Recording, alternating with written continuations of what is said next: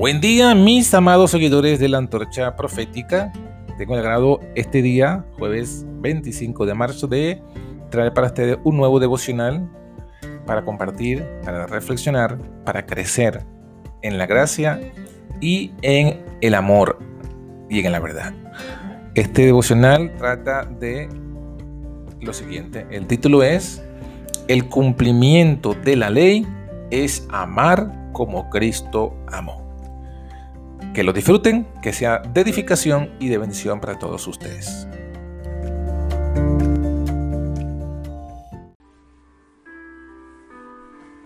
Muy buenos días, mis queridos amigos y amigas, hermanos y hermanas de nuestro ministerio La Antorcha Profética. Sean todos bendecidos hoy jueves 25 de marzo del 2021. Anunciando un nuevo día más, disfrutando un día más de bendición de parte de nuestro Padre y de su Hijo Jesucristo, quien nos bendice con toda bendición espiritual desde lo alto. Especial bendición cuando nos envía su Espíritu Santo. Quería pues compartir con ustedes un, un tema o una breve reflexión que me ha bendecido a mí en este día, que me ha hecho pues reflexionar, me ha hecho pensar y es sobre la profundidad de la ley. Fíjense que en el libro de Mateo, capítulo 22, encontramos en una de esas controversias, ¿no? Que Jesús fue objeto, protagonista, encontramos esta siguiente palabra. Mateo 22, versículo 34 en adelante. Dice, entonces los fariseos, oyendo que había cerrado la boca a los saduceos, se juntaron a una. Y le preguntó uno de ellos, intérprete de la ley, por cierto, tentándole y diciendo, maestro, ¿cuál es el mandamiento grande en la ley? Qué tremenda pregunta, ¿no? Una pregunta como, de todos los mandamientos que hay, ¿cuál es el más importante, el más grande, el mayor, el mejor? Como que haciendo diferencia entre los mandamientos, ¿no? Pero Jesús no entró en esta controversia de decirle, no, no son diferentes, son todos iguales. No, Jesús le dijo, versículo 37, Jesús le dice lo siguiente. Y le dice, amarás al Señor tu Dios de todo tu corazón y de toda tu alma y de toda tu mente. Este es, dice, este es el primer y grande mandamiento. ¿Cuál es el primer y grande mandamiento? Amarás al Señor tu Dios de todo tu corazón, todo, de toda tu alma y de toda tu mente. Ese es el primer y grande mandamiento. Y el segundo, el segundo dice, es semejante a este. Amarás a tu prójimo como a ti mismo.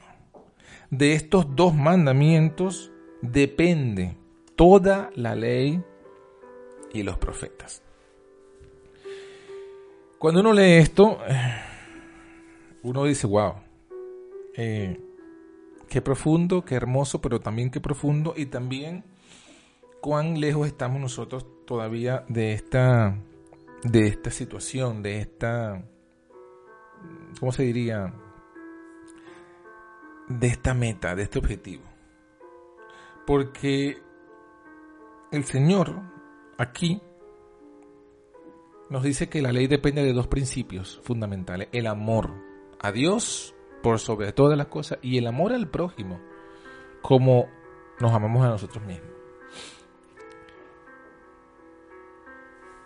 ¿Qué dice el espíritu de profecía o qué dice algunos comentarios con referencia a esto, a, a esta actitud, ¿no? a esta respuesta, a este comentario? Bueno, simplemente lo que nos dice es que los fariseos, fiel a su costumbre, habían exaltado los cuatro primeros mandamientos que señalaban el deber del hombre con su hacedor. Como que si estos fuesen mayores, ¿no? De mayor importancia y consecuencia que los otros seis.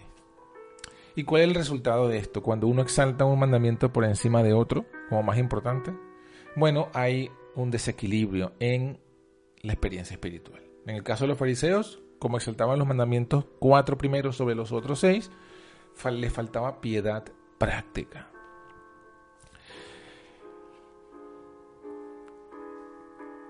A Jesús lo habían acusado de lo contrario, de que él exaltaba los seis más que los cuatro. Por eso le hacen la pregunta. Ahora Jesús, cuando responde, aquí por lo menos en Mateo dice, amarás al Señor tu Dios Quizás en, otros, en, en los otros pasajes paralelos, en Marcos y en Lucas, el Señor comienza diciendo, oye Israel, el Señor nuestro Dios, el Señor uno es. Que es la Shema. Y habla de que el Señor hay que amarlo sobre todo, con la fuerza, y también repite lo mismo, que el amor al prójimo como a uno mismo. Eh, en esto Jesús resume la ley. Por eso él dice que de estos dos principios depende la ley y los profetas. El primero, cuatro mandamientos se resumen en amar a Dios sobre todas las cosas. Y los últimos seis en amar al prójimo como a uno mismo. No podemos guardar el primer mandamiento. Amar a Dios y violar el segundo, no amar al prójimo. Tampoco se puede guardar el segundo, decir que yo amo al prójimo, pero no amo a Dios. No se puede hacer eso. Cuando realmente eh, Dios gobierna nuestro corazón como el primero y el mejor, realmente cada quien recibirá su lugar. Dios ocupará su lugar como el soberano y el prójimo también ocupará el lugar que le corresponde. Le amaremos pues como a nosotros mismos.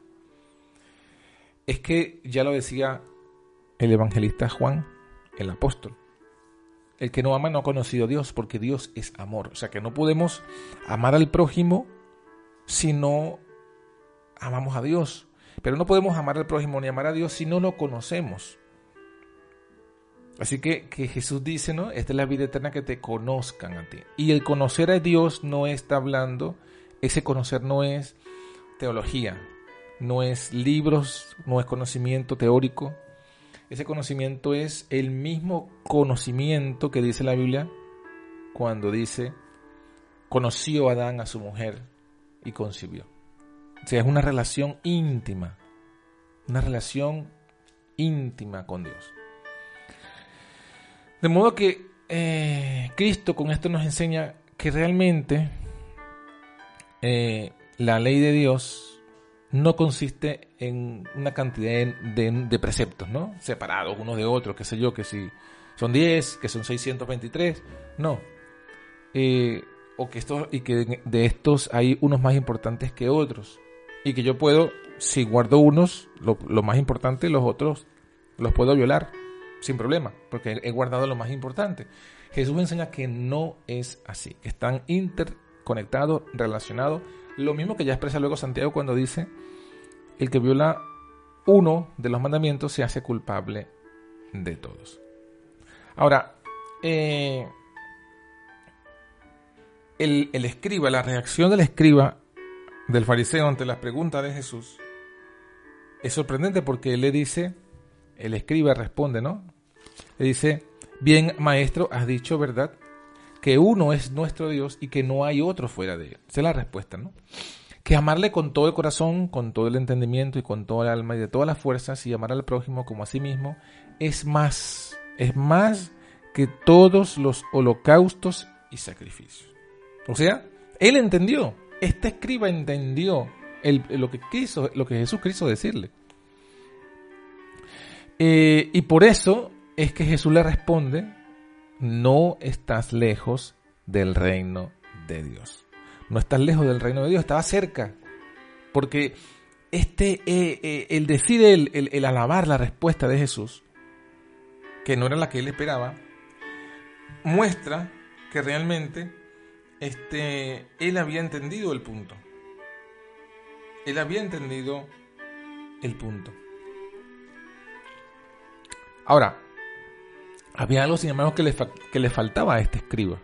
Le faltaba, ya había entendido la profundidad de la ley, ¿no? Que el principio fundamental es el amor. Ya había entendido lo que debía él hacer, lo que debemos nosotros hacer.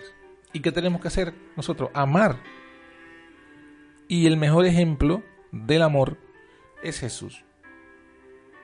De tal manera amó Dios al mundo que ha dado a su Hijo un unigénito para que todo aquel que en él crea no se pierda, sino que tenga vida eterna. Jesús mismo dijo, ejemplos he dado, para que como yo he hecho, vosotros también hagáis. Y también Jesús dijo, nadie tiene mayor amor que esto, sino que ponga su vida por sus amigos. Eso fue lo que Jesús mismo hizo. De modo que eh, el modelo de amor con el que tenemos que amar a Dios y al prójimo es Jesús. De hecho, en el libro de Efesios nos dice el apóstol Pablo que nuestra meta es llegar a la altura de la perfección de Cristo. En otras palabras, tenemos que amar a Dios de la misma forma que Jesús amó a su Padre. Y tenemos que amar al prójimo de la misma forma que Jesús amó, nos amó a nosotros, inclusive de la misma forma que amó a sus enemigos. Eso es, digamos, la gran verdad. La gran verdad del deber de lo que es ser cristiano.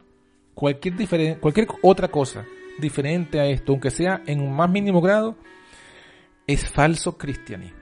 El falso cristianismo es aquel que enseña que no debemos ser como Cristo, que no debemos amar a Dios como Cristo amó y que no debemos amar al prójimo como Cristo amó.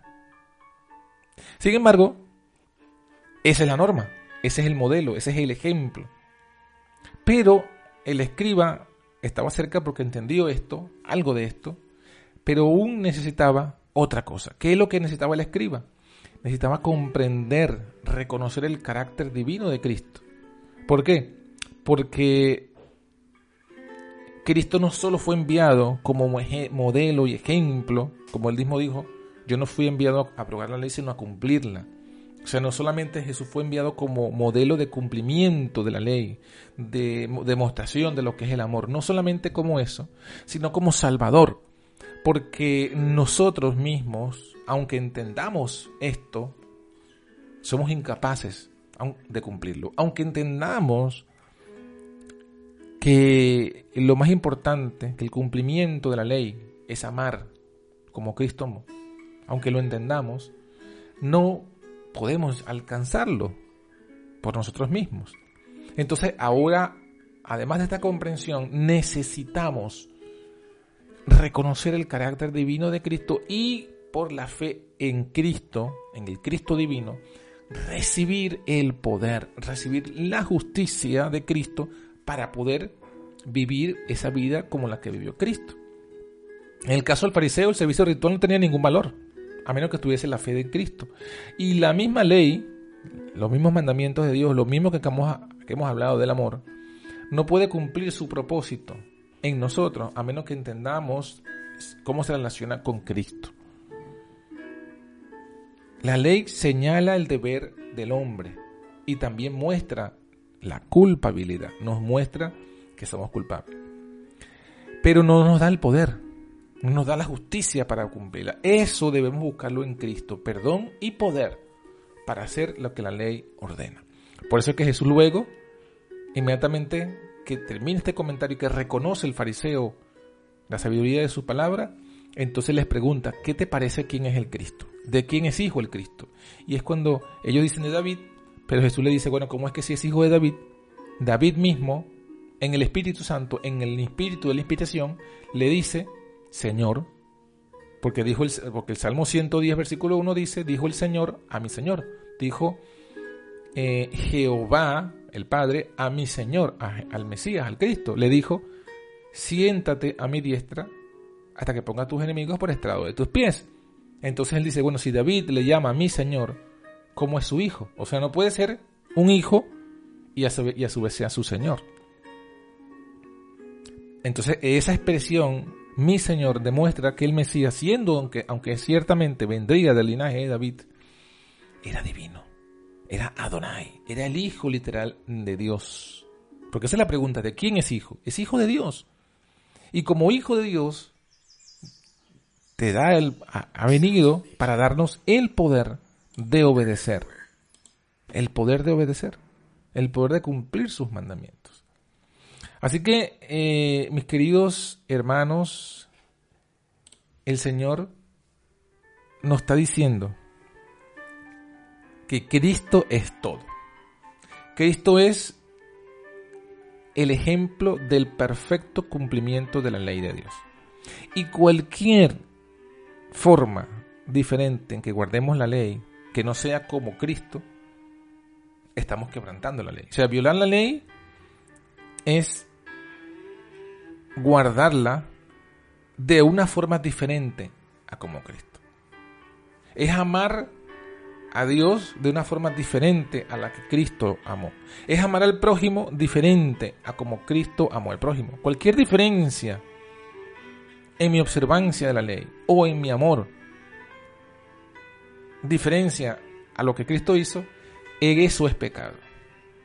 Pero Jesús mismo nos dice que además de que nos muestra qué es pecado en su vida, Él nos muestra qué es lo que es bueno y qué es lo que es malo. Lo bueno es lo que Él hizo, lo malo es lo que Él no hizo.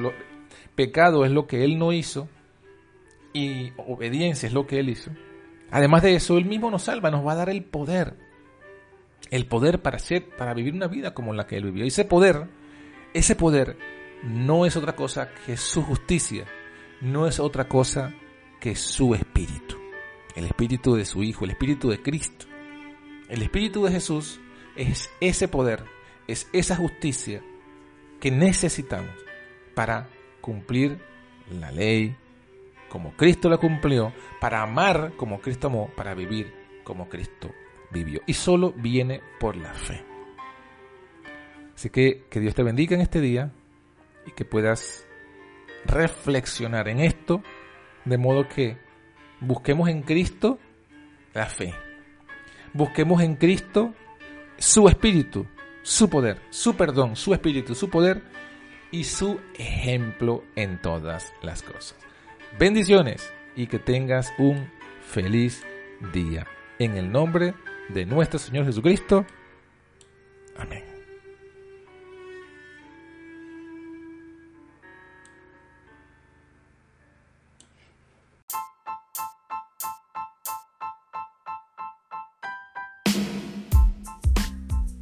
Hasta aquí fue la meditación de hoy.